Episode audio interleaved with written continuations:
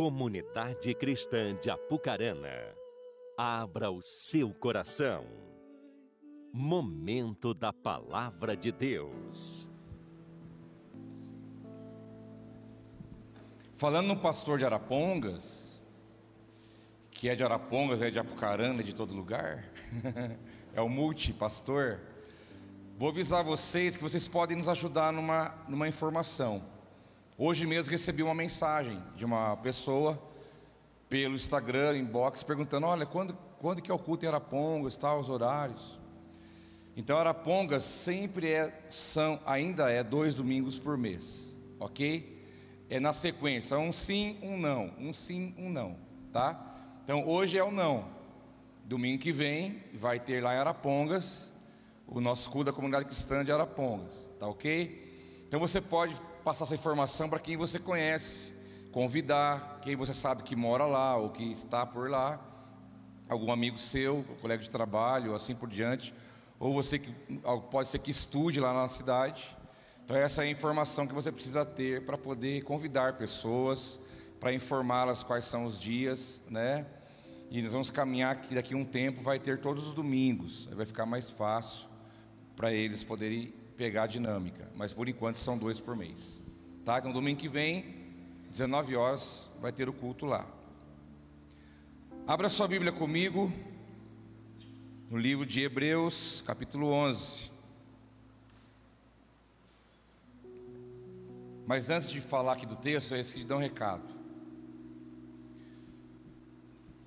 Olha para mim um pouquinho, já nós vamos para a Bíblia. Nós fomos procurados né, por um professor de inglês aqui da cidade, um homem de Deus, que ele morou alguns anos na Inglaterra, eu não sei quantos, foi cinco ou seis. E enquanto ele morou na Inglaterra, ele tinha visto de estudante, ele aproveitou, ele teve que estudar inglês. Então ele cursou na Universidade de Cambridge, lá em, em, em Londres, e ele então fez o curso, ele é certificado como professor. Então ele já deu aula aqui em alguns lugares. E ele me procurou com o intuito de também abençoar o reino. Falou, pastor, vamos, o que, que você acha de a gente fazer, né, apresentar um propósito para a igreja, para eles poderem ter acesso a aprender inglês, poder praticar, poder aprofundar mais, já pensando nos propósitos de Deus para as nossas vidas. O inglês é indispensável hoje, para tudo, né? Muita coisa aí em inglês, você sabe disso. Então a vida vai, vai ser mais fácil no, no, na questão dia a dia, trabalho. E você que tem um chamado, ou quem sabe nas viagens internacionais que você vai fazer. Você vai chegar lá e vai falar o quê? Né? Você quer ir para a África comigo? Beleza, entrou no avião, o avião nem saiu do chão ali em São Paulo, já é tudo inglês. Não adianta olhar para mim e falar, se vira.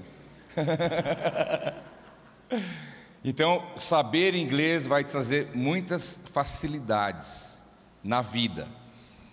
Ou quem sabe Deus vai te chamar para pregar a palavra em algum outro país, e em inglês ainda é universal. Aí você vai estar sabendo, porque o machado afiado, ele corta mais. Então você vai aprender o inglês para a vida.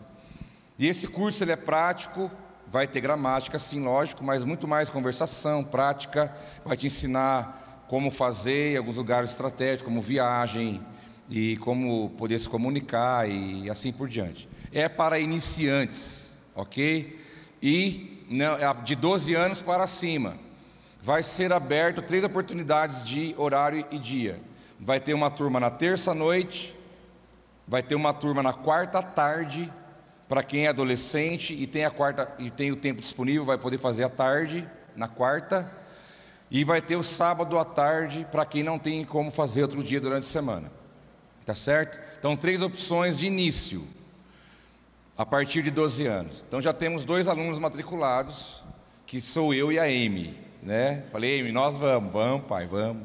Então, nós vamos aprender inglês, praticar. O valor é um valor comparado ao que, que nós sabemos que vale, é um valor simbólico. Vai ser 80 reais por mês, é, duas horas semanais. Então serão oito horas de inglês por mês, ok? Professor bem dinâmico, bem legal. Então é um curso para abençoar a tua vida, irmão.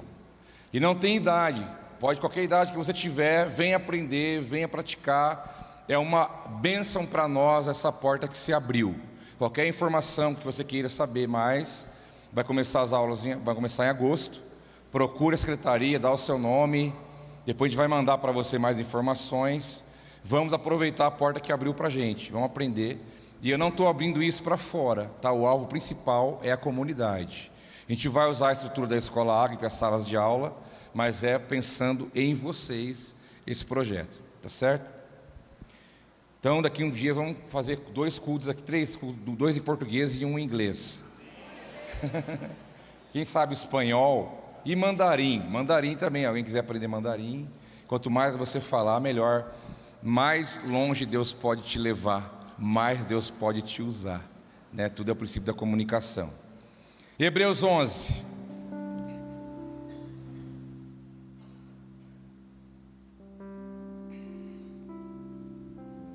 a partir do versículo 1. Diz assim: Ora, a fé, ah, só um lembrete, esse texto, alguns versículos eu resumi, tá? O, o capítulo é bem longo, então alguns aqui eu dei uma resumida, você vai perceber que eu tenho uma resumidinha, que a intenção é passar o princípio aqui do texto. Diz: Ora, a fé é a certeza daquilo que esperamos e a prova das coisas que não vemos pois foi por meio dela que os antigos receberam bom testemunho. Pela fé entendemos que o universo foi tomado pela palavra de Deus, de modo que o que se vê não foi feito do que é visível. Pela fé, Abel ofereceu a Deus um sacrifício superior ao de Caim. Pela fé, Enoque foi arrebatado, de modo que não experimentou a morte. Pela fé, Noé construiu uma arca para salvar sua família. Pela fé, Abraão, quando chamado, obedeceu. Pela fé, Abraão recebeu o poder para gerar um filho. Pela fé, Abraão ofereceu Isaac como sacrifício. Pela fé, Isaac abençoou Jacó e Esaú. Pela fé, Jacó abençoou cada um dos filhos de José. Pela, pela fé, José deu instruções acerca dos seus próprios ossos. Pela fé, Moisés, recém-nascido, foi escondido durante três meses. Pela fé, Moisés recusou ser chamado filho da filha do Faraó. Pela fé saiu do Egito, pela fé celebrou a Páscoa, pela fé atravessou o Mar Vermelho, pela fé caíram os muros de Jericó, pela fé a prostituta Rabi não foi morta. Que mais direi? Não tenho tempo para falar de Gideão, Baraque, Sansão, Jefté, Davi, Samuel e os profetas, os quais pela fé conquistaram reinos, praticaram a justiça, alcançaram o cumprimento de promessas, fecharam a boca de leões, apagaram o poder do fogo e escaparam do fio da espada. Da fraqueza tiraram força, tornaram-se poderosos na batalha e puseram em fuga exércitos estrangeiros. Outros enfrentaram zombaria e açoites. Outros ainda foram acorrentados e colocados na prisão, apedrejados, cerrados ao meio, postos à prova, mortos ao fio da espada. Todos esses receberam bom testemunho por meio da fé. Diga glória a Deus. Esse é o, é o texto mais usado na Bíblia para falar sobre fé.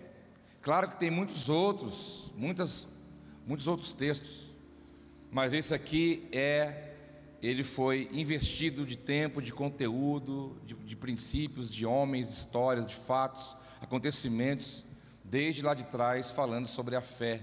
A fé manifesta na vida dessas pessoas. Então você, como um filho de Deus, deve ser um bom apologeta. Você deve saber e reconhecer e fundamentar a sua fé.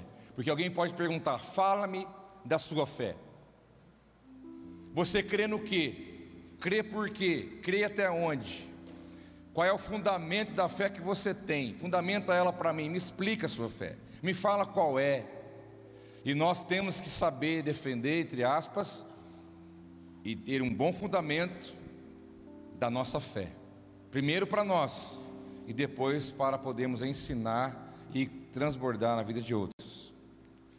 O versículo primeiro é a definição de fé mais objetiva que a Bíblia nos traz. Aqui na versão que eu li para você, NVI, diz: Ora, a fé é a certeza daquilo que esperamos e a prova das coisas que não vemos. É a definição de fé. A palavra fé no original grego fala que é convicção, A palavra fé, duas letras somente, tão poderosa essa palavra.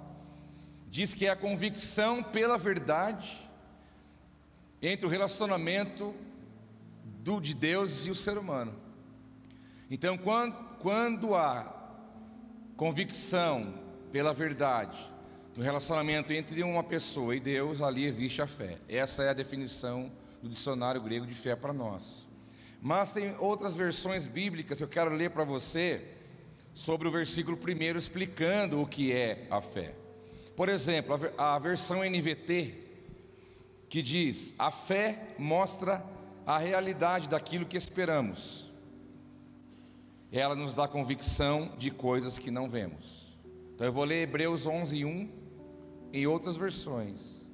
Na versão NTLH, que é a nova tradução de linguagem de hoje, que é a mais simples, a mais simplificada, diz que a fé é a certeza de que vamos receber as coisas que esperamos e a prova de que existem coisas que não podemos ver. Na Bíblia Almeida atualizada, diz: ora, a fé é o firme fundamento das coisas que se esperam e a prova das coisas que não se veem. Na versão King James, que é do grego para o inglês, diz: a fé é a certeza de que haveremos de receber o que esperamos e a prova daquilo que não podemos ver. E por último, na Bíblia de Jerusalém, que é a que eu, que eu achei mais, mais, que eu gostei mais, diz: a fé é uma posse antecipada do que se espera, um meio de demonstrar as realidades que não se veem. Que definição linda, que versão bonita. É a posse antecipada do que se espera, é a posse antecipada daquilo que ainda não se materializou, mas você tem tanta fé, tanta convicção, que você já, já recebe isso antecipadamente, ainda que você não vê nada, ainda que você não está é, baseado em nada que seus olhos estão vendo, mas é uma posse antecipada, é a materialização antecipada daquilo que você tem como fé em Deus. Seja um sonho que você quer realizar, uma conquista, um projeto seu pessoal, algo na área da família, de uma cura, de uma libertação, da salvação de alguém, de algo que Deus possa fazer. Então essa é a, isso é fé. É a certeza daquilo que você espera e a prova daquilo que você não vê. Isso é fé. Tão simples e ao mesmo tempo tão desafiador. Porque como anda a nossa fé? Como anda a sua fé? O que você tem vivido, o que você tem experimentado, o que você tem constatado a partir da fé que você coloca em Deus. Como tem sido a sua vida, suas experiências, sua caminhada? Porque a fé não é somente um nome bonito, uma palavra bonita, mas é algo que deve fazer parte da nossa vida como um todo. Porque você entrou aqui pela fé, você ergueu as mãos e cantou para alguém, por quê? Você tem fé que existe um Pai no céu, e que é um Espírito Santo dentro de você, e que por essa maneira você pode adorá-lo, e você o adora pela fé. Você ofertou, dizimou, por quê? Por fé, por crer no princípio que Deus estabeleceu para nós. Então você crê que se Ele falou para fazer, então você faz, pela fé na palavra de Deus. Você orou, nós oramos aqui, oramos em nome de quem? Em nome de Jesus, por, por quê? Por fé. A palavra sendo pregada aqui, você está ouvindo a palavra, e, a, e, e, o ouvir da palavra vai, a, vai produzindo fé no teu coração, na tua vida, porque a fé vem pelo ouvir, e o ouvir pela palavra de Deus, através da palavra, é pela palavra, não é o ouvir da palavra, é o ouvir pela palavra. É diferente você ouvir da palavra e ouvir pela palavra, porque quando você ouve por ela, é um filtro que Deus coloca em você, e a partir daí Ele vai regular a sua ótica, a maneira como você vê, a maneira como você entende, a maneira como você vive. Então, ouvindo pela palavra, sendo, sendo equilibrado, ministrado, sendo alinhado pelo poder que a palavra tem, ela vai gerando fé em nossos corações, na nossa vida, e nós podemos ver a prática, o resultado de tudo isso. Porque é muito legal ler aqueles livros, os heróis da fé. Oh, aleluia. O cara estava lá, tinha um orfanato, George Miller. crianças, sei quantas crianças tinham lá, se era centenas ou milhares, e não tinha nada para comer naquele dia. E ele então foi e orou ao Senhor, e diz a história que quebrou na frente do orfanato um caminhão de leite. E o homem falou: O que eu vou fazer com esse leite? Vai estragar. Não, vamos descarregar aqui. E ali então chegou o leite para todas as crianças do orfanato. É tão legal ler uma história como essa, de uma atitude de fé, mas irmãos, é legal ser inspirado pela fé de alguém, pela fé do outro, mas eu quero chamar você para você viver essa realidade, para você entender que tudo que você faz e vive, a tua caminhada, teu casamento, o teu trabalho, a tua vida com Deus, tudo que você faz tem que ser fundamentado na fé, na palavra de Deus. Então eu não quero que você viva é, curtindo a fé de alguém. Eu quero que você viva a sua. Tenha o seu testemunho, a sua história, a sua experiência, a sua vida, os seus resultados, os seus frutos, a sua experiência, a sua maturidade, porque Deus é o mesmo, não muda, nós é que mudamos e oscilamos na caminhada da vida. Mas o profeta Abacuque lá atrás ele disse que o justo viveria pela fé.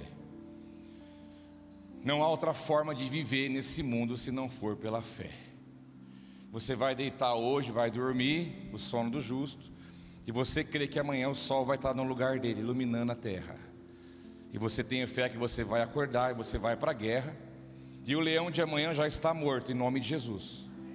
Você vai correr, vai fazer, vai realizar, Deus vai te ajudar, e você vai vencer dia após dia pela fé que você tem no Senhor. Então o justo viverá, vive, vai viver sempre pela fé, não tem outro caminho. A nossa fé, ela tem endereço. Primeiro lugar, quero deixar bem cravado no coração. A fé tem que ter o endereço correto. Porque a fé pode ser depositada em tantas coisas. Infelizmente nós vemos nesse mundo as pessoas depositando fé em objetos, em pessoas, em dinheiro, em lugares em amuletos, em energias, em tantas coisas. Mas a nossa fé, a fé verdadeira, a fé real, eficaz, ela tem o um endereço correto, certeiro. E o próprio Jesus nos ensinou qual é esse alvo, qual é esse endereço. Quando lá em João 14, 1, ele diz: Não se perturbe o coração de vocês, disse ele. Creiam em Deus, creiam também em mim. Jesus chegou e chamou para ele, falou: Olha, não perturbe o coração de vocês, não tenham medo, não fiquem preocupados, não se atemorizem, creiam em Deus e creiam também em mim. A fé de vocês tem que estar depositada em mim, disse Jesus. Então, nós não podemos colocar nossa fé em nada que não seja Ele, o Cristo, aquele que venceu a morte, venceu o pecado, venceu o mundo aquele que é poderoso para fazer infinitamente mais, além do que nós pensamos ou imaginamos, segundo o seu poder que opera em nós. Então a nossa fé tem que ter um endereço, e o endereço é Cristo. Nós somos tentados, meus irmãos, nós somos tentados a tentar, a querer colocar nossa fé naquilo que nós estamos vendo, e muitas vezes nossa segurança está numa pessoa, está em um lugar, tem gente que não tem fé em Deus, ele tem fé no patrão, no lugar que ele trabalha. E ele não pensa que um dia ele pode não estar ali mais. Você não depende do lugar onde você trabalha. Você não depende, não depende do trabalho que você tem, onde você está, para onde você vai amanhã de manhã, ou hoje à noite, não sei. Esse é só um meio pelo qual Deus criou para prover na tua vida. Mas sendo esse lugar ou outro, Apucarana, qualquer lugar do mundo, você tem que depender sempre de Deus, porque Ele é o Pai provedor na sua vida. Eu não posso colocar a minha esperança, minha expectativa em uma pessoa, em um valor, em um lugar, em uma situação, que esse lugar pode passar, esse lugar pode não existir mais. E aí, o que você vai fazer? Por isso que sempre temos que estar com nossa fé focada em Jesus. O pensamento, nossa mente, nosso coração tem que estar focado em Jesus. A fé, ela tem um endereço, endereço certo. Segundo lugar, quer dizer para você que Deus conhece a sua fé, irmão. Deus conhece a fé de cada um de nós aqui. Porque Ele diz que conhece. Apocalipse 2,9 Ele diz: Conheço suas obras, o seu amor, a sua fé, o seu serviço e a sua perseverança, e sei que você está fazendo mais agora do que no princípio. Ou seja, Deus conhece a palavra que você vai falar daqui a pouco. O pensamento já chegou aí, ele já sabe. Ele conhece todas as coisas. Mas diz: Olha, eu conheço suas obras, eu sei que você faz. Sabia que Deus sabe o que você faz? Deus sabe também aquilo que você não faz e deveria fazer. Mas Ele sabe como está o seu amor, se você tem amado de verdade, se tem algumas dificuldades ou barreiras, ou sei lá o que. Ele sabe o seu trabalho, o seu serviço, conhece sua perseverança, mas também conhece a sua fé. Ele sabe que medida de fé que há no coração de cada um de nós aqui. Então não adianta querer fazer-se que você é um homem e uma mulher de fé.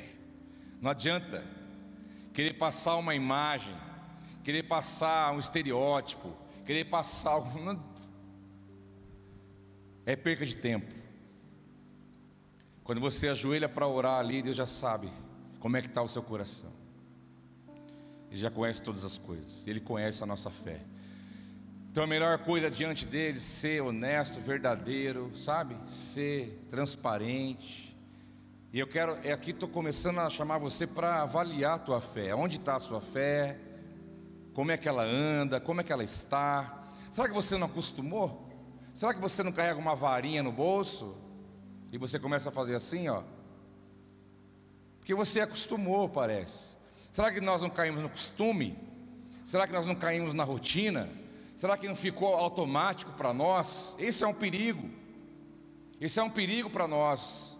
De ficar automático, ficar costumeiro, ficar rotineiro, algumas coisas. Mecânico. Porque a fé, como princípio espiritual, ela não pode ser uma coisa rotineira, mecânica, sem vida porque há vida na fé e há fé na vida. Tem que ser algo vivo e poderoso nas nossas vidas. 1 Coríntios 2,5 Para que a fé que vocês têm não se baseasse na sabedoria humana, mas no poder de Deus. Nossa fé tem que estar baseada nesse, tem que ser o fundamento. Tua razão tem que estar convertida, a tua alma tem que estar convertida a fé que brota do seu espírito. Sabe por quê? Vai ter hora que o teu espírito vai vir com a fé e a tua razão vai vir contra. Você vai puxar a fé lá do fundo, do fundo, sabe? Você vai trazer lá do fundo a fé. E a tua mente vai falar: será? A tua mente pode dizer: e se não der? Mas será que vai dar? E aí fica aquela luta. Então você tem que pegar a tua mente, teu coração, tua alma, teus sentimentos e converter tudo isso. Falar, opa, vocês vão ficar subjugados. O Espírito vai tomar frente. Porque a fé é algo espiritual, não é, não é razão. Ainda que a razão não se torne frutífera. Mas a fé desafia você mesmo. Sabe por quê? Um exemplo. Ah, eu tentei lá atrás, não deu certo. E a hora que você vai puxar a fé, vem a lembrança: opa, você tentou tal dia e não deu certo. Será que você vai de novo? Eu não iria, pensa bem. Lembra? Aí você já paralisa. Se você deixar. Mas, quando Paulo escreve a igreja de Corinto, escreve a comunidade cristã de Apucarana, para que a fé que vocês têm não se baseasse na sabedoria humana, mas no poder de Deus. Não importa o que eu vivi, o que eu achei, o que eu sinto, não importa o que eu acho, não importa. O importa é o que Deus fala, é o poder de Deus. Diz a palavra que a palavra da cruz é loucura para os que perecem, mas para aqueles que creem é o poder de Deus. É a palavra criadora, poderosa, é a palavra que vai além do que nós podemos imaginar, mas é preciso fé. Jesus disse: chegou num lugar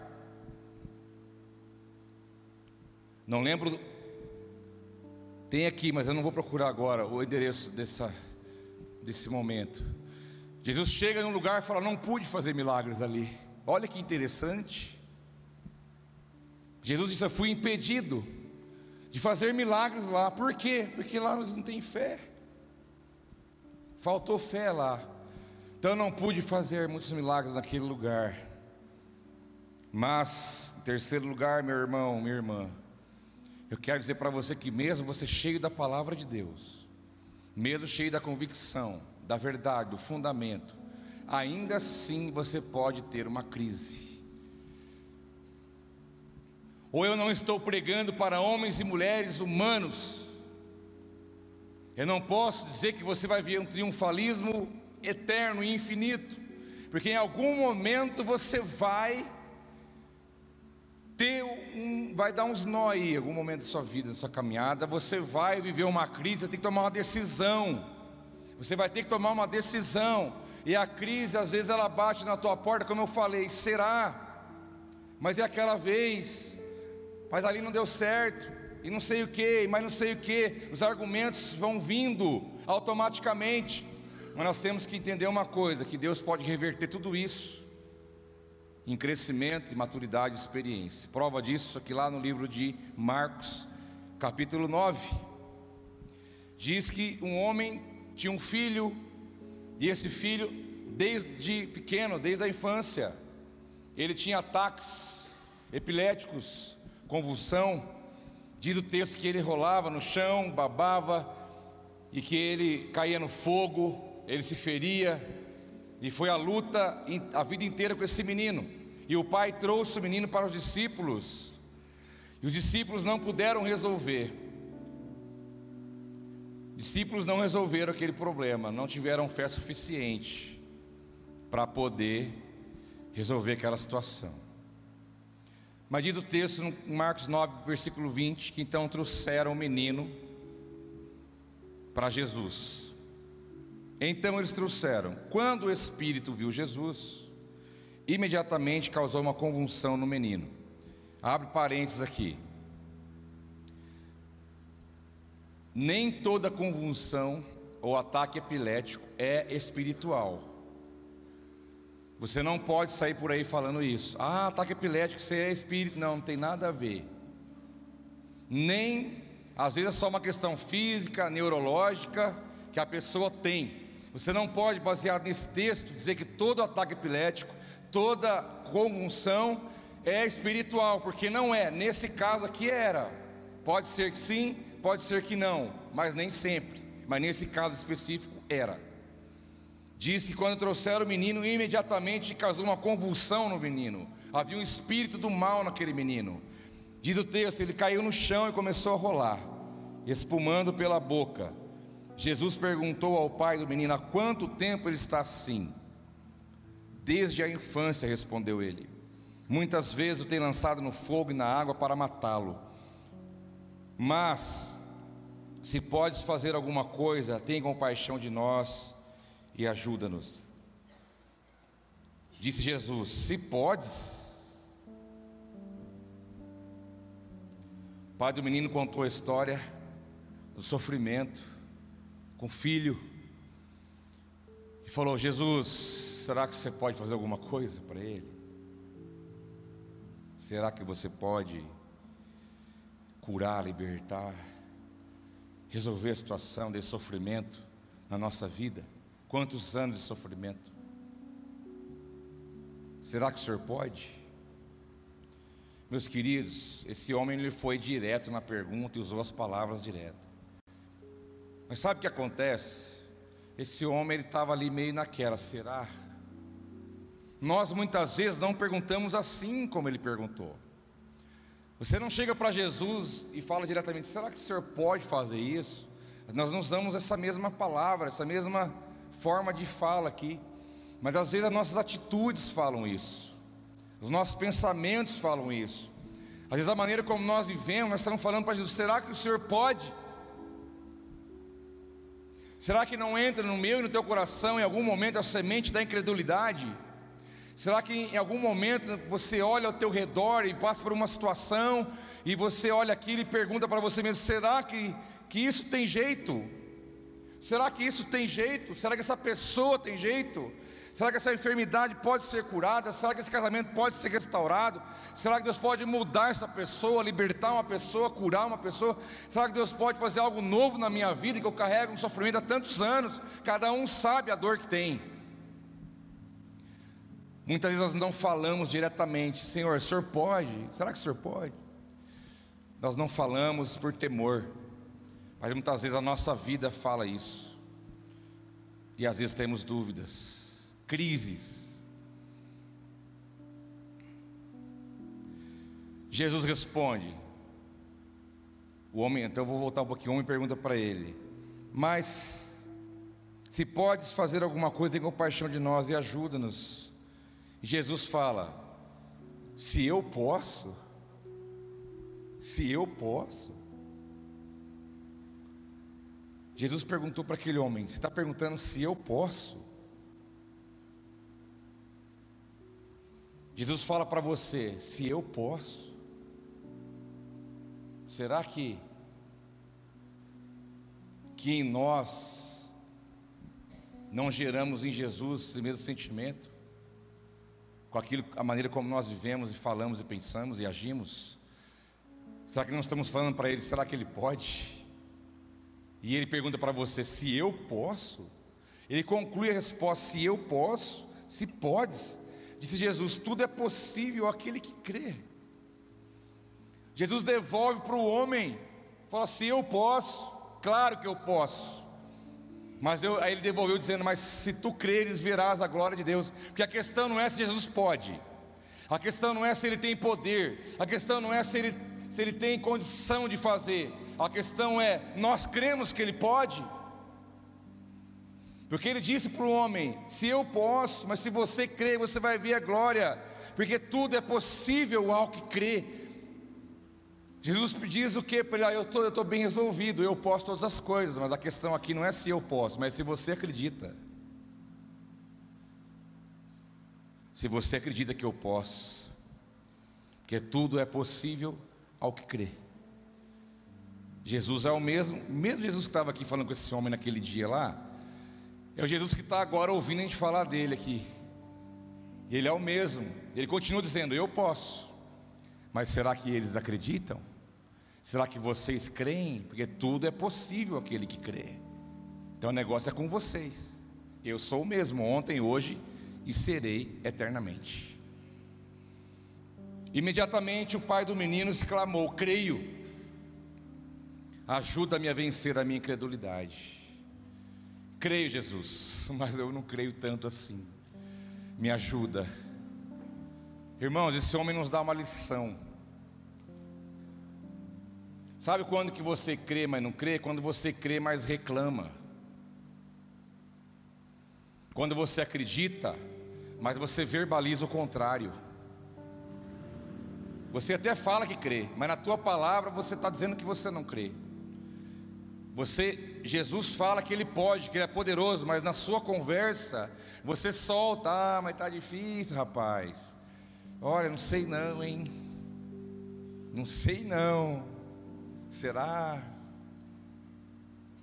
Lá dentro o Espírito Santo está falando, rapaz, não é por aí, não é assim. Tenha fé, verbaliza, que se você tem fé de verdade, você vai verbalizar, porque aquilo que está no teu coração sai pela tua boca. Mas o homem disse: Eu creio, Jesus, mas ajuda-me a vencer a minha incredulidade. Aqui está um homem com uma crise de fé. Eu creio, sim, mas não creio o suficiente. Então me ajuda. Essa deve ser a nossa oração. Que diante do que a Bíblia nos coloca, meus irmãos, daquilo que é possível ao que crê, nós temos que falar a mesma coisa para Jesus aqui em alto e bom som. Jesus, nós cremos, mas ajuda nós a acreditar mais. Eu creio, mas tem hora que parece que, que eu duvido, parece que não vai ser. Então é possível viver uma crise de fé. É possível passar por uma situação como essa, mas sabe de uma coisa? A graça de Deus Como Deus conhece teu coração e a tua fé, se Ele sabe que a tua fé precisa ser ativada, precisa ser melhorada, equilibrada, amadurecida, Ele vai trabalhar na tua vida, Ele vai fazer algo acontecer para a tua fé ser aumentada, para que você possa então ter um discurso diferente, para que você possa então sair daquela situação que muitas vezes trabalha contra você mesmo. Porque eu aprendi uma coisa na caminhada extra bíblico, que o diabo fala amém. Quando você fala não tem jeito, já era, o diabo, amém. Amém. Essa palavra é boa para ele, né? Amém. Já era, falou, está falado. Lembra que, o Provérbios fala que o poder da morte e da vida está na língua?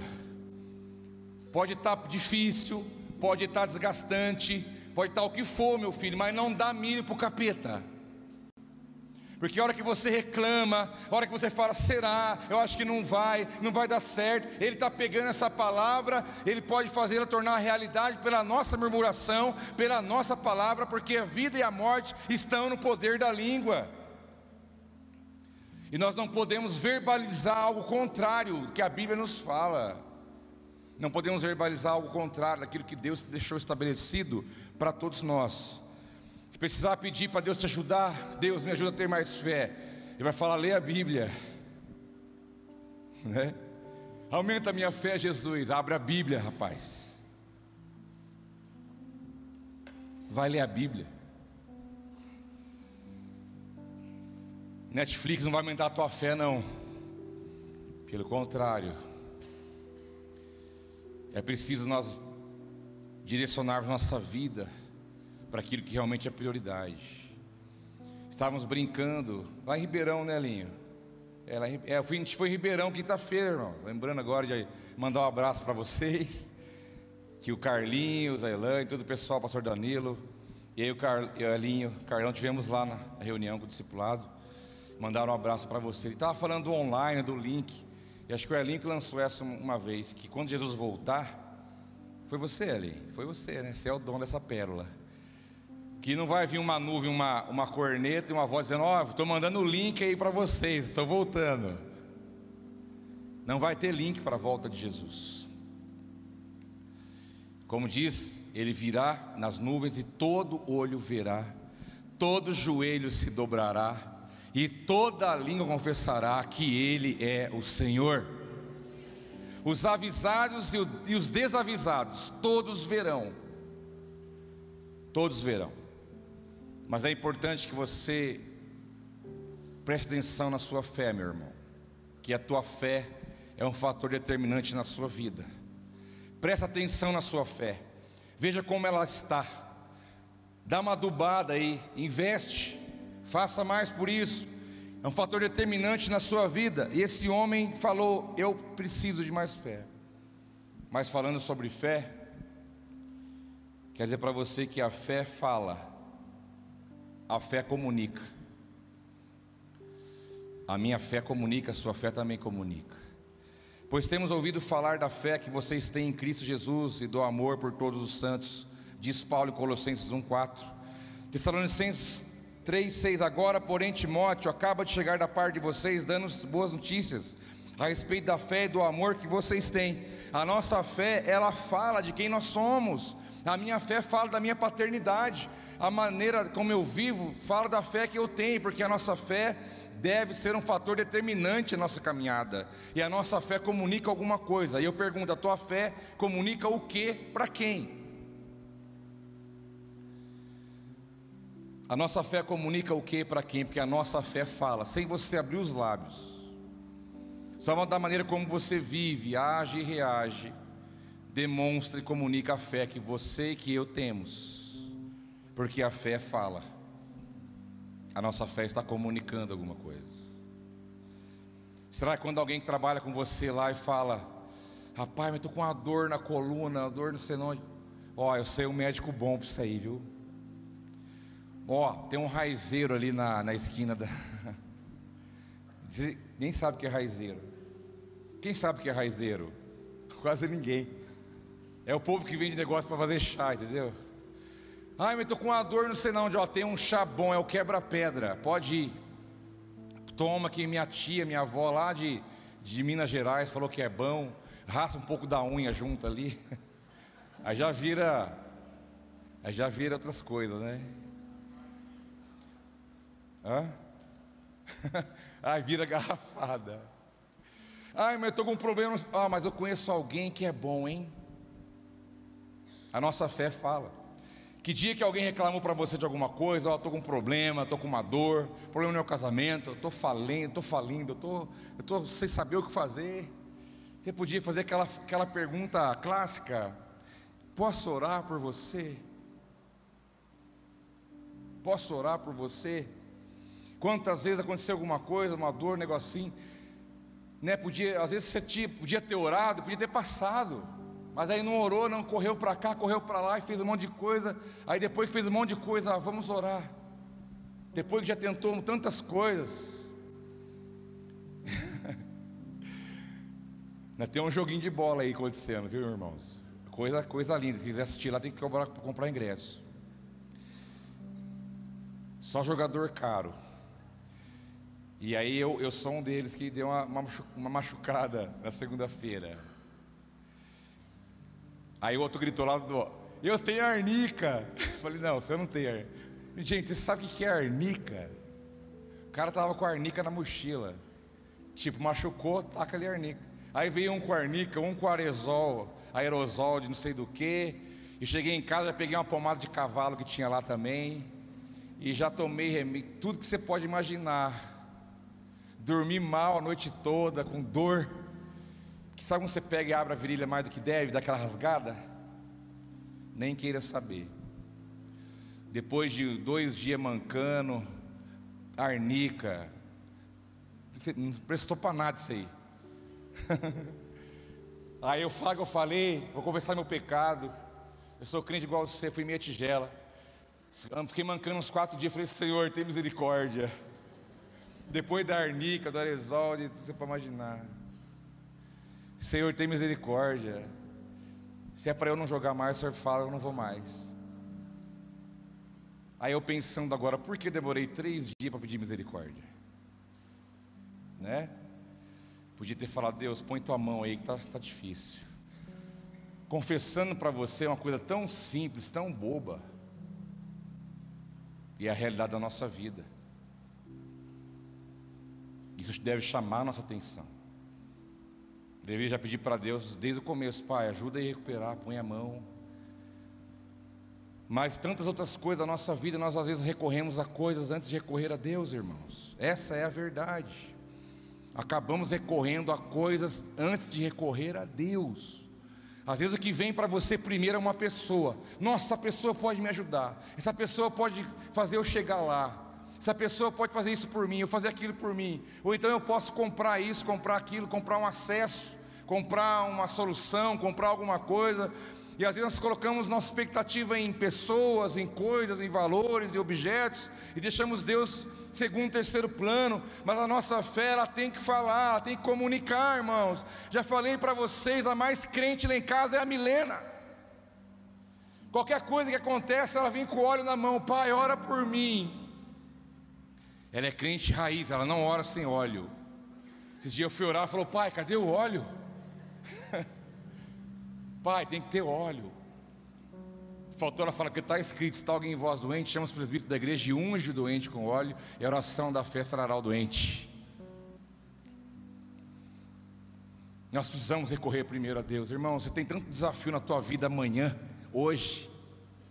Quantos desafios você tem pela frente, que não depende do teu braço, da tua força, mas que você tem orado e pedido há tanto tempo, continue perseverante na fé, a tua fé fala, Deus entende a linguagem da fé, seja na palavra, na lágrima, no cântico, no louvor, na adoração, no choro, no gemido, mas Deus conhece a, a, a linguagem da fé e a fé fala, e você, como diz Jesus, se você crê, você vai ver a glória de Deus, porque tudo é possível ao que crê.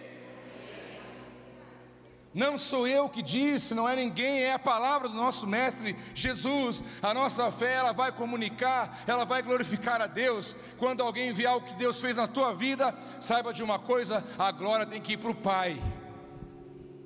Uma fé operante. Como diz Paulo aos Tessalonicenses, capítulo 1, versículo 3, a fé fala e ela é operante.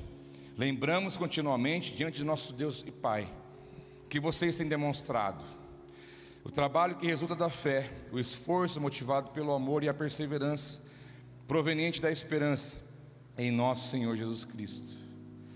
O que vocês têm demonstrado, o trabalho que resulta da fé. A fé ela vai operando, ela vai realizando, ela vai fazendo. É o poder de Deus. Nossa fé tem que ser verdadeira, porque a Bíblia fala de uma fé fingida. É possível ter uma fé fingida, meia tigela. Quando Paulo fala a Timóteo, capítulo 1, versículo 5, ele fala: Ora, o fim do mandamento é o amor de um coração puro e de uma boa consciência, de uma fé não fingida. Temos que ter uma fé honesta, uma fé verdadeira, uma fé que é focada em Cristo, de verdade, pela verdade, através da verdade, somente pela verdade, e não ter uma fé fingida. A gente não pode querer fingir uma coisa que a gente não é, ou querer ter algo que você não tem, ou querer passar uma imagem de algo que não existe. A fé tem que ser verdadeira, e também uma fé saudável como Tito disse, tal testemunho é verdadeiro, portanto, repreenda-o severamente para que sejam sadios na fé. Então, nossa fé tem que estar sendo ministrada pelo Espírito, pela palavra, uma fé saudável, uma fé equilibrada, uma fé verdadeira, uma fé operante, uma fé viva, uma fé eficaz, uma fé em um nível estabelecido, que a fé também tem níveis, tem medida. Quando foram escolher Estevão para levantá-lo como um, um, diácono, um homem de Deus na igreja primitiva, em Atos 6, capítulo 5, disseram: tal proposta agradou a todos, então escolheram Estevão, um homem cheio de fé e do Espírito Santo. A fé tem níveis, ele era um homem cheio de fé. Os discípulos disseram para Jesus em Lucas 17: Senhor, aumenta a nossa fé, nossa fé está baixa, precisamos de mais fé. Aumenta a nossa fé, foi um clamor dos discípulos para Jesus. A nossa fé tem medidas, ela tem níveis, assim como a graça de Deus tem níveis, assim como o Espírito derramado também em níveis. Isso é uma maneira de nós olharmos para nós mesmos e ver como nós estamos. Mas você pode ter a sua fé aumentada, como também pode ter sua fé diminuída. Você que vai determinar o nível da sua fé. Você e eu determinamos qual é o nível da nossa fé. E assim nós cremos, por pela fé nós andamos, e do início ao fim, a nossa fé tem que estar presente diante do Senhor. Jesus veio, andou nessa terra, curou, libertou, salvou, morreu, restou o terceiro dia, e ele disse: Olha, eu estou indo, mas eu vou voltar. Você crê que ele vai voltar? Quem crê, diga amém. O que te faz crer que ele vai voltar é a fé na palavra dele.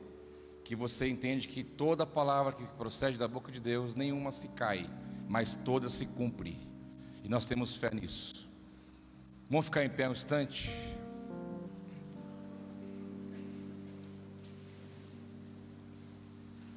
Pela fé vamos comer do pão e beber do cálice. Pela fé vamos lembrar o sacrifício de Cristo. Pela fé vamos celebrar o amor, o perdão e a graça que nos envolve. Pela fé nós podemos tocar o coração de Deus. Pela fé somos perdoados, pela fé somos transformados. Pela fé somos alimentados, pela fé somos maduros, pela fé somos amados. Tudo que nós vivemos na presença de Deus, vivemos pela fé. Você não pode acessar nada do que eu falei aqui, se você não usar a fé para isso.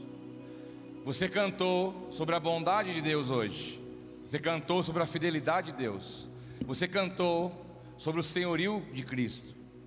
Você não pode saber o que é a bondade de Deus, você não pode viver a fidelidade de Deus, se você não acessar isso pela fé. A fé é a chave, é o acesso.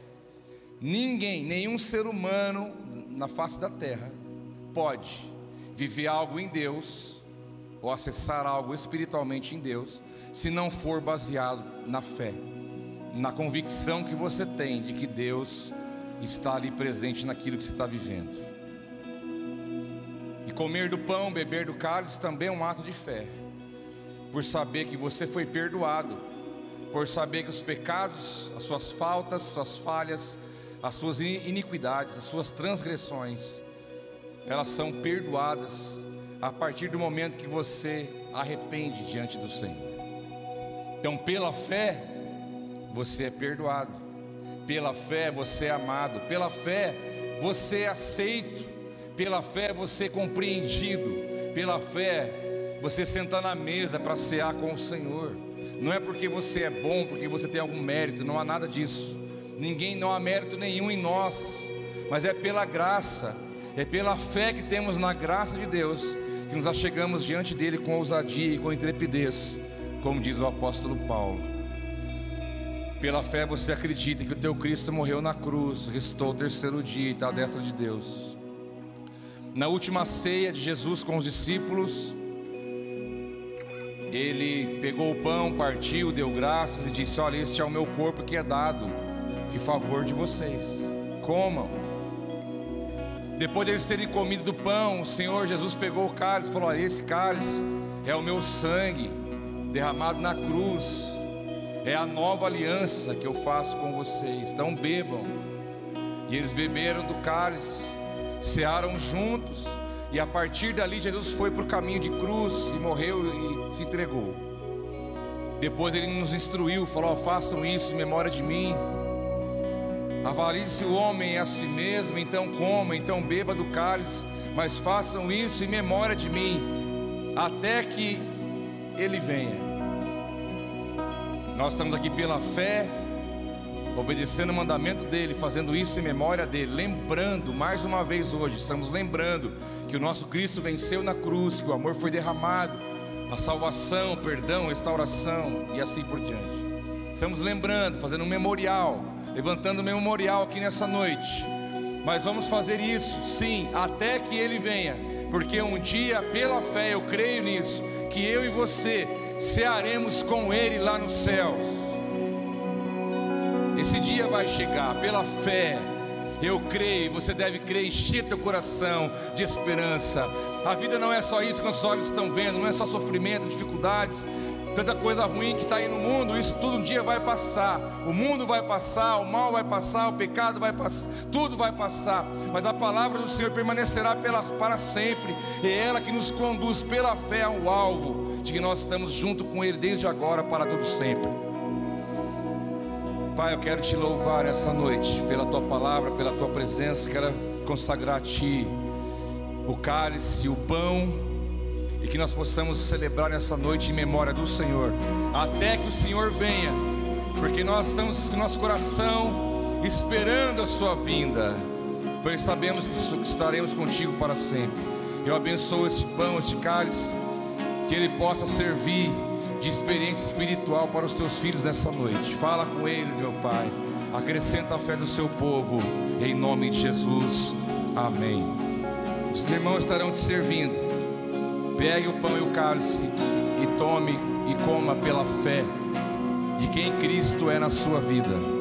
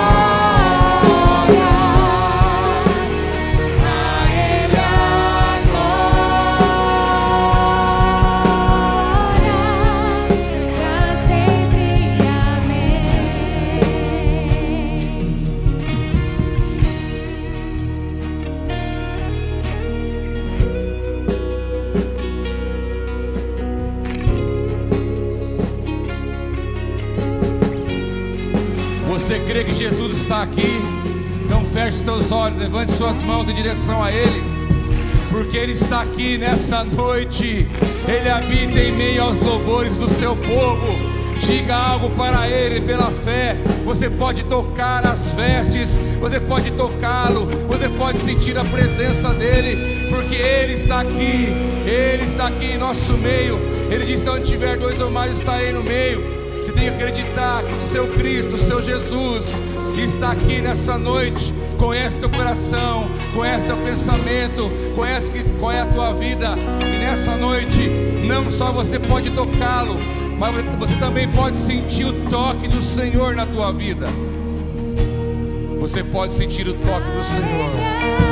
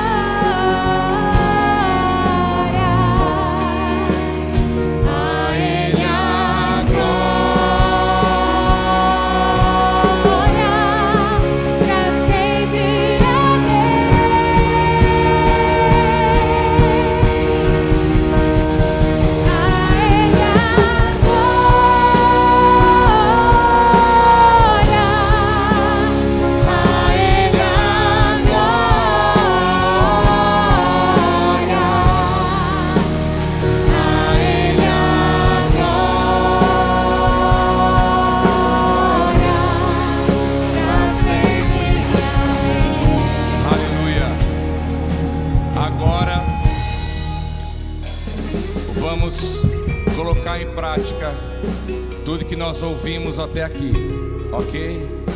Sabe por quê?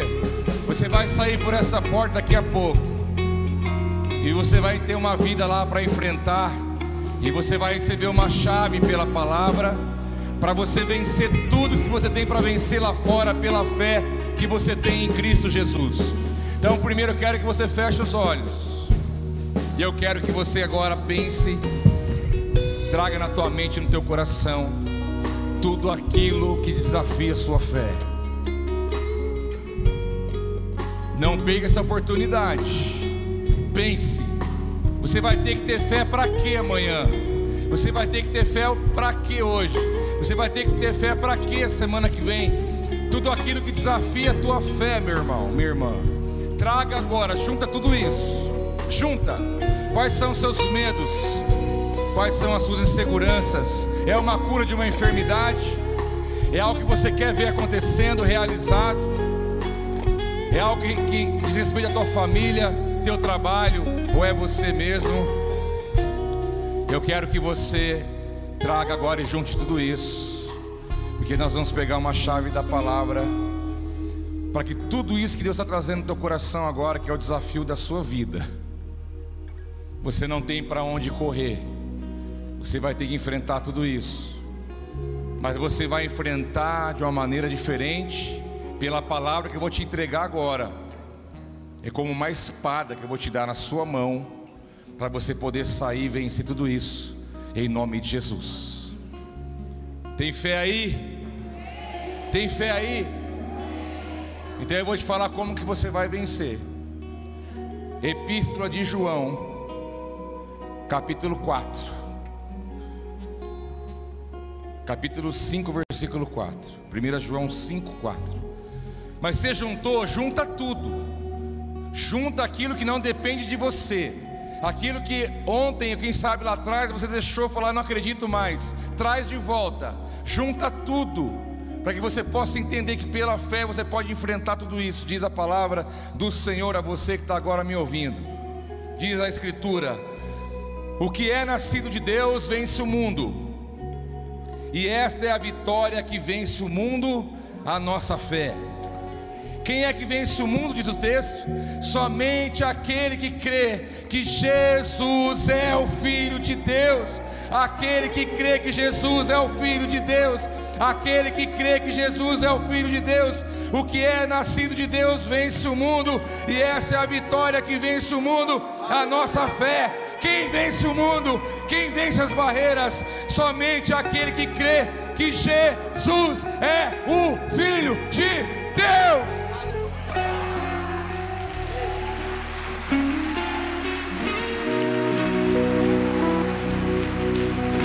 Você vai vencer, porque Jesus disse que você vai.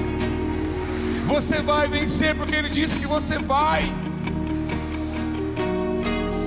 Você crê que Ele é o Filho de Deus, você vai vencer. Então vamos dizer juntos agora em uma só voz: A Ele é a glória, a Ele é a glória, porque Ele te faz vencedor pela fé.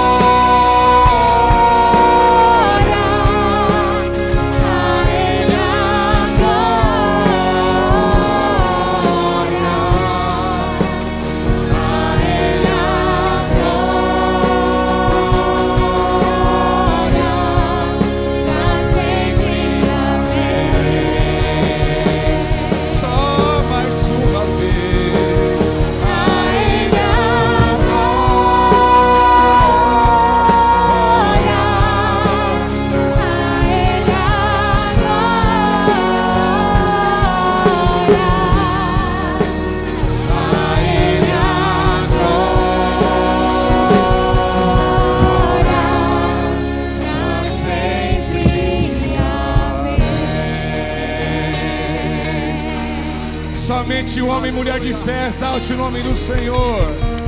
Aleluia. Homens e mulheres cheios de fé. Aleluia. Pai, obrigado por essa noite tão especial. Principalmente pela tua palavra, que é o fundamento pelo qual nós caminhamos. A tua palavra é a verdade, é o fundamento. Pai, que possamos sair daqui com nossa vida cheia de fé, sabemos que, sabendo que no Senhor nós somos mais do que vencedores. Pai, em nome de Jesus, abençoa cada um que está aqui, cada família, cada um que está cultuando conosco de algum lugar. Que a tua paz, o teu amor, a tua graça venha inundar os nossos corações. Guarda-nos do mal e nos dê a tua bênção, o teu favor. Eu abençoo o teu povo em nome de Jesus. Quem crê, diga amém. Aleluia. Shalom, meu irmão, minha irmã. Dê um abraço em alguém aí. Abençoa a vida de alguém. Boa semana. Deus te abençoe. Shalom. Shalom.